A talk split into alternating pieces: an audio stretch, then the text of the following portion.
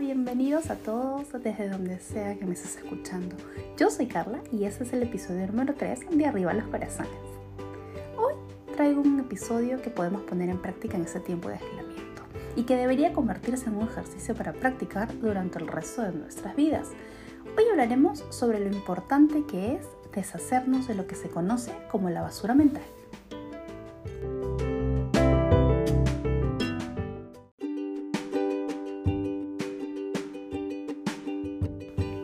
Muchas veces nos atoramos en un momento de nuestras vidas y no entendemos por qué.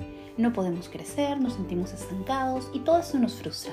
Sentimos que a pesar de querer, no podemos. ¿A qué se debe? Pues quizá a diversos factores.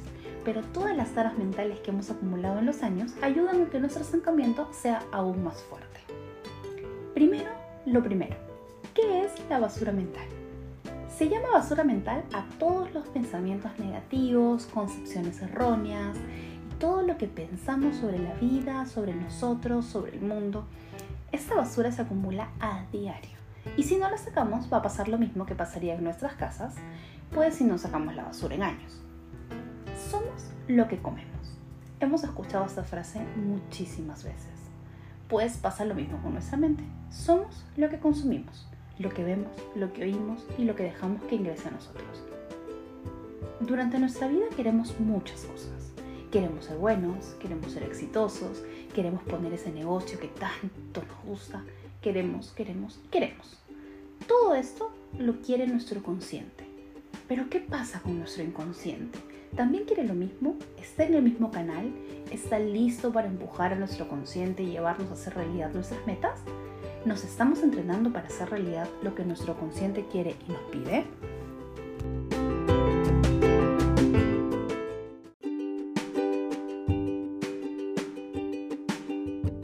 Muchas veces sentimos vergüenza, sentimos miedo, mucha inseguridad cuando vamos a hacer algo, entonces no lo hacemos. Es más fácil simplemente quedarnos en nuestra zona de confort y nuestra mente y nuestro cerebro nos van a apoyar porque ellos buscan mantenernos a salvo. Entonces, si algo nos da miedo o no nos sentimos seguros, probablemente no sea tan buena idea y podríamos salir heridos. Entonces dejamos de pensar en ese negocio, en esos viajes, en ese nuevo blog que tanto queremos hacer, porque tenemos en la mente todos esos pensamientos feos que están depositados durante tantos años. Eso que nos decían de que más vale algo malo conocido que bueno por conocer, que uno de sueños no vive, que es mejor siempre tener algo seguro. ¿Qué pasa si sale mal? Escuchamos las noticias sobre la economía y nos aterramos. Comenzamos a poner excusas y las convertimos en razones para no hacer lo que queremos, como el tiempo en familia, como que los doctores dicen que debemos dormir más de 8 horas, entonces no puedo hacer esto o aquello, no tengo tanto tiempo. Y así se va a pasar la vida.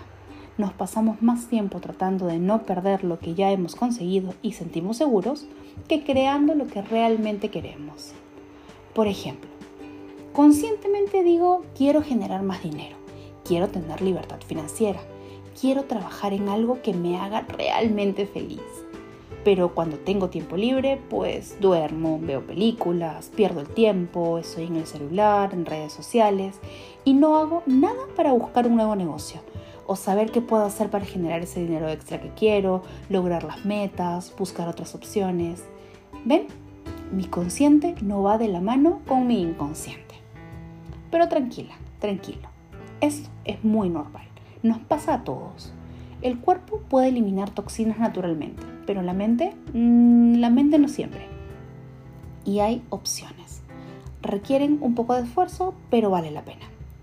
Siempre voy a recomendar buscar ayuda profesional si no logras hacerlo por ti mismo pues si hacemos un poco de investigación vamos a encontrar varios métodos y varias técnicas para deshacernos de la basura mental. Yo tengo dos opciones importantes que me han funcionado personalmente.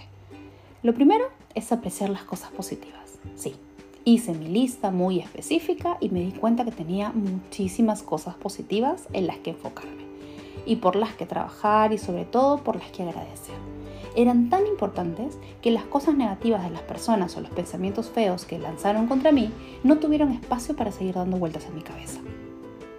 Y la segunda es tener decisión, querer hacerlo, sentirnos listos para sacar gente de nuestras vidas si es necesario, o para dejar ir comentarios que nos suman, para olvidar heridas del pasado, curarnos y sobre todo saber que si queremos crecer, solo lo podemos hacer desde un lugar positivo y cruzando la frontera de la zona cómoda, eso que conocemos como zona de confort. Entonces, esa decisión o fortaleza no se gana meditando mil horas o en un campamento budista, nace de nosotros mismos, desde bien, bien adentro, y debe mantenerse en el tiempo. Mi consejo siempre va a ser, rodéate de gente que te apoye, que te impulse, que te lance buena onda. Esas personas que cuando tengas miedo o simplemente ya no puedas más, te ayuden y te apoyen. Y sobre todo que te recuerden que siempre puedes, que sí se puede. Ay, Carla, ¿cómo hago? Me van a decir. Y mis amigos, pues la técnica que mi terapeuta me dio y que a mí me sirvió muchísimo fue, piensa en un momento de tu vida en la que hayas estado muy, muy abajo, sin ánimos de nada. ¿Quiénes son esas personas a quienes no te da vergüenza contarles lo que te pasa? Por más tonto que tú consideres que sea, por más que sepas que el error fue tuyo, que hayas metido la pata. Esas personas que te responderían con un comentario positivo, antes de criticarte, que te ayudarían a salir de donde estés son ellos. Ellos son.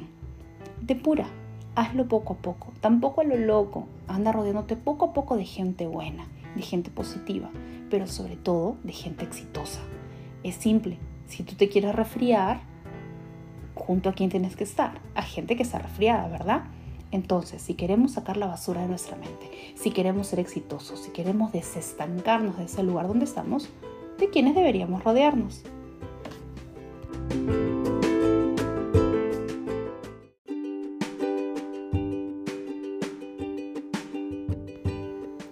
Que funcionó para mí no siempre funciona para ti. Es necesario que cada uno encuentre su camino y su proceso. Siempre voy a decirte que lo más importante es cuestionar cada pensamiento negativo que tengas. Es imposible ser pura felicidad y luz todo el día, pero cada vez que hay un cúmulo de pensamientos negativos, lo mejor es pensar. ¿Realmente es así? Cuando quieras permitir que alguien haga un comentario feo sobre ti o sobre alguien, piensa, ¿es así? Podría ser peor. ¿Dejaré que ese comentario entre en mi cabeza o mejor lo dejo ir? ¿Qué va a aportar ese comentario o idea en mí? Pues no lo voy a dejar ingresar. Entonces los pensamientos se van a ir. No te vas a llenar de basura a pesar de que la escuches, porque no le vas a permitir a esa persona que ingrese a tu mente. Nunca es tarde para iniciar a limpiarnos mentalmente, para sacar la basura, para limpiar y ordenar la mente. No importa la edad que tengas, si tienes sueños y tienes ganas de crecer, entonces este es el momento. No te dejes llevar por las ondas excesivas de felicidad. Somos humanos, nos pasamos de vuelta, renegamos y nos molestamos. No pasa nada. Pero no permitas que las cosas malas de otros ingresen a ti. Y no permitas que lo que tú tienes sea 100% malo. Eso ha sido todo por el episodio de hoy. Yo soy Carla y eso es Arriba los Corazones. Si te gustó el contenido, compártelo por favor y no olvides dejarnos tus comentarios en Instagram y en Facebook. Nos encuentras como Arriba los Corazones, el podcast. Cuéntame qué técnicas has usado para limpiar tu mente o si ya crees que es tiempo para limpiar tu mente en esta cuarentena que estamos viviendo todo el mundo. Gracias por escucharme, espero que estén muy bien en casa. Les mando muchos besos de codito y recuerden, lávense las manos y no dejen de escucharme. Hasta la próxima semana.